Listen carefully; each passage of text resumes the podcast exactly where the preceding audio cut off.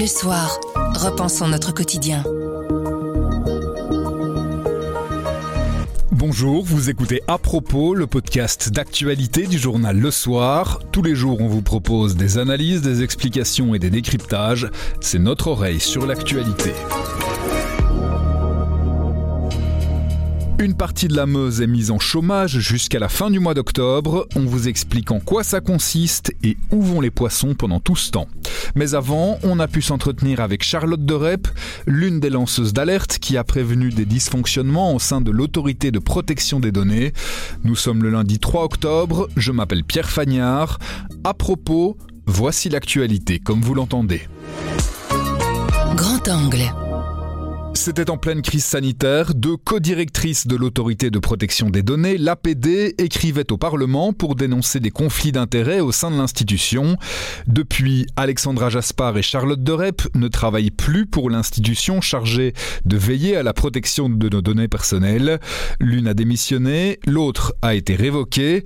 Alors à quoi ressemblaient ces trois années de combat? Pourquoi se lancer dans une telle croisade? Et quelles en ont été les conséquences? Charlotte de Rep s'explique en détail dans une interview menée par Béatrice Delvaux et Philippe Laloux.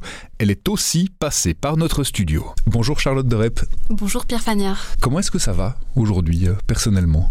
Bah, vu les circonstances, euh, pas trop mal.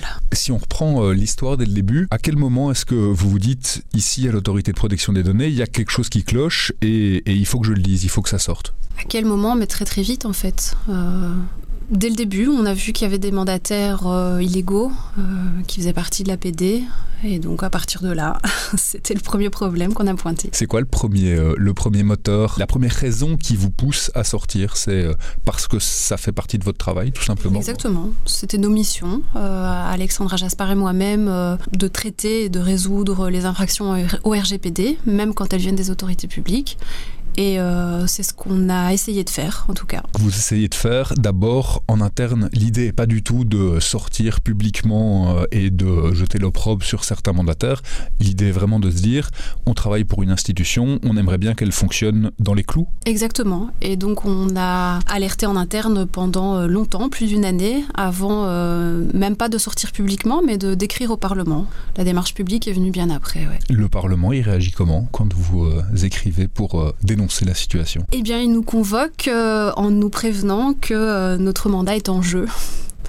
Voilà, donc on a été auditionné euh, un mois et demi après euh, l'envoi de ce courrier. Et il est effectivement précisé dans la convocation euh, que tout ce qu'on disait pouvait être retenu contre nous. Et donc nous accueille avec des questions plutôt accusatrices de choses qui n'avaient rien à voir avec ce qu'on dénonçait, en fait. Le débat sur les sujets dénoncés dans notre courrier n'a jamais eu lieu, ni avec nous, ni sans nous d'ailleurs. Ça, c'est une constante de toute cette histoire, c'est cette absence de réponse à laquelle vous devez faire face, peu importe en fait à qui vous vous adressez.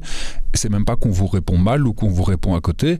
Enfin, parfois on vous parle mal, mais ça c'est encore autre chose. Mais surtout, il y a juste on, la technique de, de l'autruche, on préfère, euh, on ne dit rien. Exactement, le Parlement ne nous a jamais dit oui, vous avez raison ou non, vous avez tort. Il nous a dit on va vous mettre dehors parce que ça, ça, ça. Et c'était tous des motifs qui n'avaient rien à voir avec euh, ce qu'on dénonçait. Qu'est-ce que le Parlement va utiliser comme euh, principe, comme euh, affirmation en tout cas, pour dire que la situation que vous dénoncez, certes elle est problématique, mais on va quand même rien changer On ne nous a jamais euh, rien dit par rapport à ça, donc ça n'a jamais été justifié. Il n'y a pas eu de moment où le Parlement nous a dit, euh, nous a répondu en fait. Nous, on a mis sur la table des, des problèmes, même des très gros problèmes. C'est vrai que ça paraît euh, incroyable, mais jamais on a été questionné su- là-dessus. On vous dit pas à un moment, oui certes c'est problématique, mais bon, ces gens font bien leur travail, ça fait 30 ans que c'est comme ça qu'on travaille, tant qu'à faire, est-ce que c'est vraiment le moment d'aller euh, remuer tout ça? De manière euh, officieuse, oui, c'est ce que tout le monde euh, a dit, mais de manière officielle, non. Ça, ça, ça n'a jamais été, comment dire, il n'y a jamais eu de débat. Mais de manière officieuse, oui, il y a eu des, comment dire, une certaine forme de, de- de bienveillance paternaliste qui finalement était encore pire que la violence assumée, qui nous disait, mais bon, sois déjà bien contente d'être là. hein. Pourquoi tu fais encore des problèmes euh, sur des choses euh, qui fonctionne comme ça depuis 30 ans et ça marche pas si mal que ça? On n'est pas là pour faire le catalogue des horreurs, mais de la violence verbale, du harcèlement, des pressions, il y en a eu aussi. Ah oui, constamment et pendant des années, oui, oui.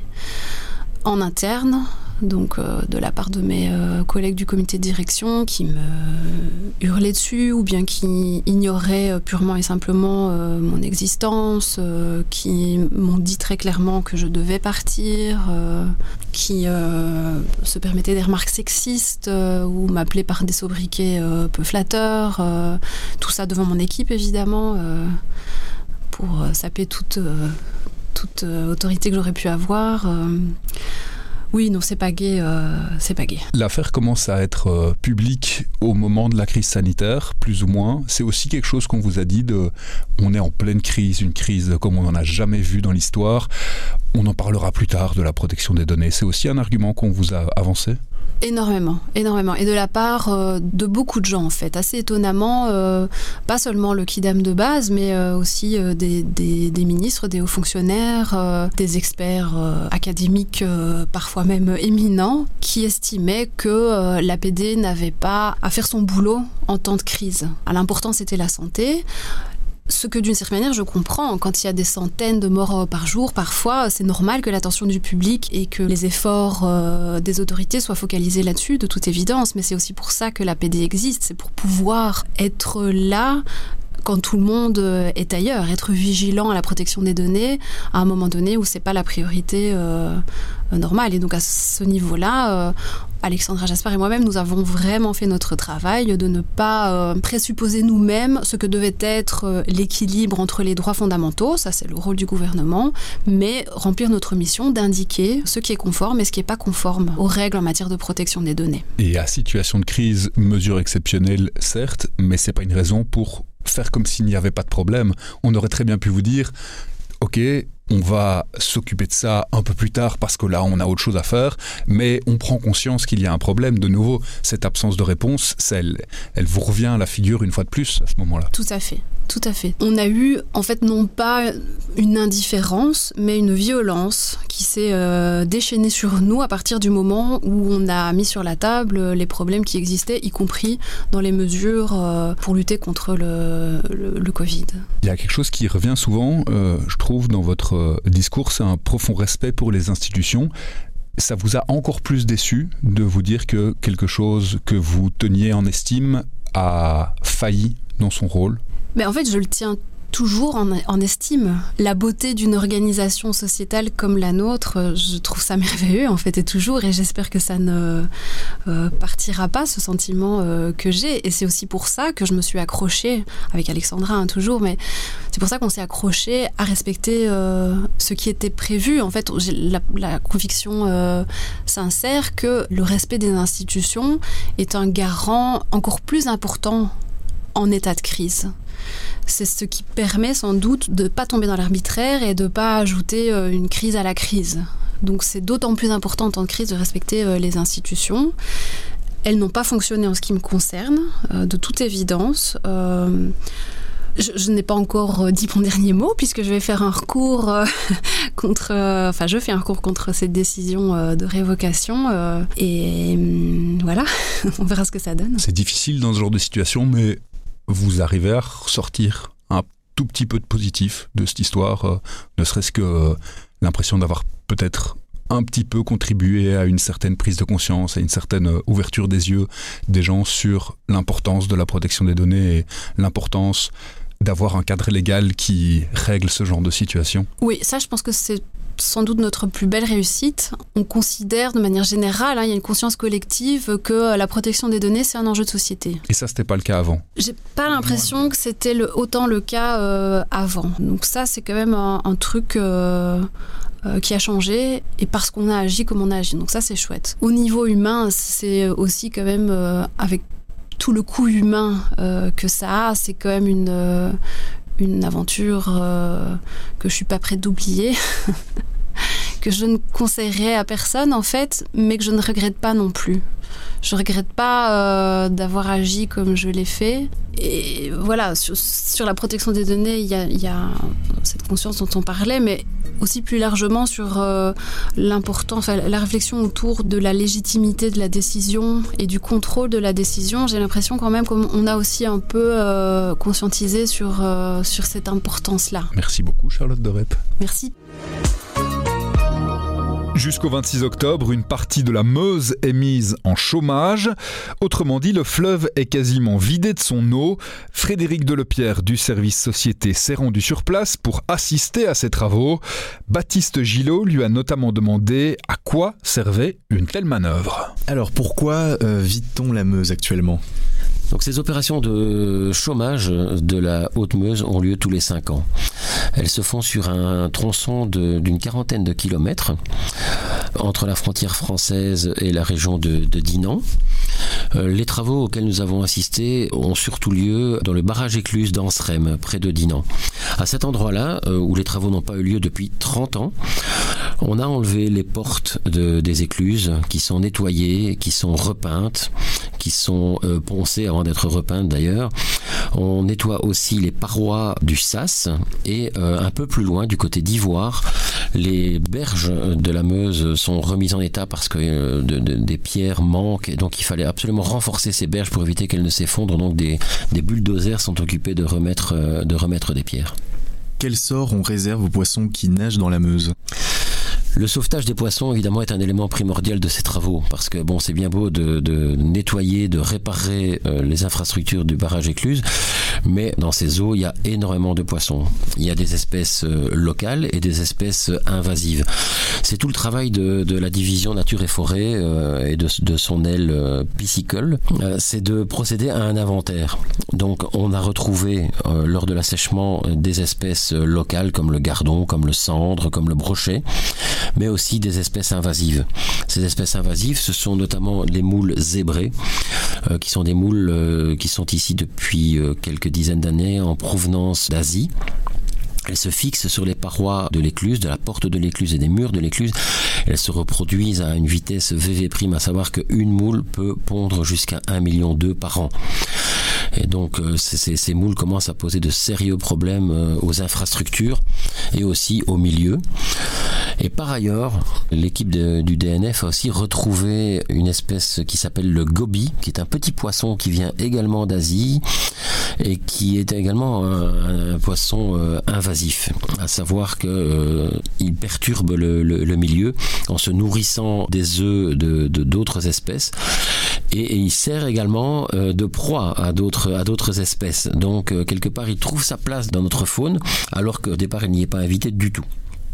Et donc comment on va faire pour trier le tout? On va en enlever de la Meuse? Donc les, équipes du DNF euh, bah, constatent évidemment euh, la prolifération de ces espèces-là, mais elles disent clairement que ça fait partie de l'évolution du milieu, donc on va devoir s'adapter, nous humains, mais aussi euh, les autres espèces vont devoir s'adapter, vivre avec ces espèces invasives, chacun trouvera sa place, mais il n'y a pas moyen de les exterminer. Donc les, moules, elles, qui sont sur les parois, bon, elles sont enlevées au karcher, enfin au nettoyeur à haute pression, et on, essaie de les, éliminer au maximum, mais on ne peut pas les faire disparaître. Donc on fera avec. Et les poissons, les gobies, bah, eux, quelque part, ils vont faire partie d'une nouvelle chaîne alimentaire. Ça fait partie de l'évolution du milieu. Et euh, le, DNF ne pourra pas les gérer, mais vivra avec. Est-ce qu'il y a une image euh, que vous avez retenue? Parce que j'imagine que quand la Meuse est pratiquement vide, on découvre euh, quelques objets. Oui, il y a des images qui, qui, qui restent parce que, bon, ben, c'est assez rigolo de voir des, enfants, par exemple, avec leurs petits seaux euh, dans le lit de la Meuse occupés à ramasser des, coquillages et des moules. C'est assez euh, étonnant. Et puis, bon, ça n'est pas le cas cette année, mais parfois, lorsqu'on assèche comme ça un cours d'eau, ben, on fait des découvertes un peu étonnantes. Bon, moi ici, j'ai vu des, trottinettes électriques. C'est un peu à la mode. Hein. Les, gens n'ont pas forcément de scrupules. Et puis, euh, une fois qu'ils ont utilisé leur trottinette, ils la jettent à l'eau. Bon, ça n'est pas très. c'est pas ce qu'il y a de mieux. Très correct, en effet. Mais alors, on m'a expliqué qu'il y a 5 ans, on avait découvert au fond de, l'eau, dans le lit du, fleuve, on avait découvert une voiture avec un cadavre. Donc ça avait donné lieu à l'ouverture d'une enquête pour savoir qui était cette personne et pourquoi on l'avait euh, tuée ou pourquoi elle s'était donné la mort. Cette fois-ci, on n'a pas fait ce genre de découverte, mais euh, ça arrive effectivement, oui. Est-ce qu'il y a des activités qui sont organisées avec cette mise en chômage? Il y a effectivement des activités qui sont organisées pour les enfants, euh, des espèces de, visites guidées. Euh, bon, tout ça est fait évidemment sous un, contrôle de sécurité très important parce que il suffirait qu'un barrage euh, s'ouvre par mégarde et puis tout le monde pourrait se retrouver noyé. Donc c'est pas le but. Ici, c'est un rôle éducatif, c'est montrer un peu la faune et la flore que l'on ne voit habituellement pas. Donc oui, il y a quelques activités organisées pour les enfants en effet. Est-ce qu'il y a des déchets qui sont récoltés? Oui, il y, a, il, y a, il y a, la préservation du, de l'environnement euh, est importante parce que bon, ben effectivement, quand on assèche comme ça un cours d'eau, on retrouve des canettes, on retrouve toutes sortes d'objets en plastique, euh, des, des déchets qui, qui n'ont pas lieu d'être là. Donc effectivement, des associations se donnent la, se donnent la peine de, de, de collecter tout ça et de faire en sorte qu'on recycle tous ces déchets le, le, le mieux possible. En effet, oui. Merci beaucoup. Mais euh, avec plaisir. Merci. À propos, c'est fini pour aujourd'hui, mais on revient demain dès 7h. En attendant, abonnez-vous, partagez-nous. Vous nous trouverez sur notre site, notre application et votre plateforme de podcast préférée. À demain!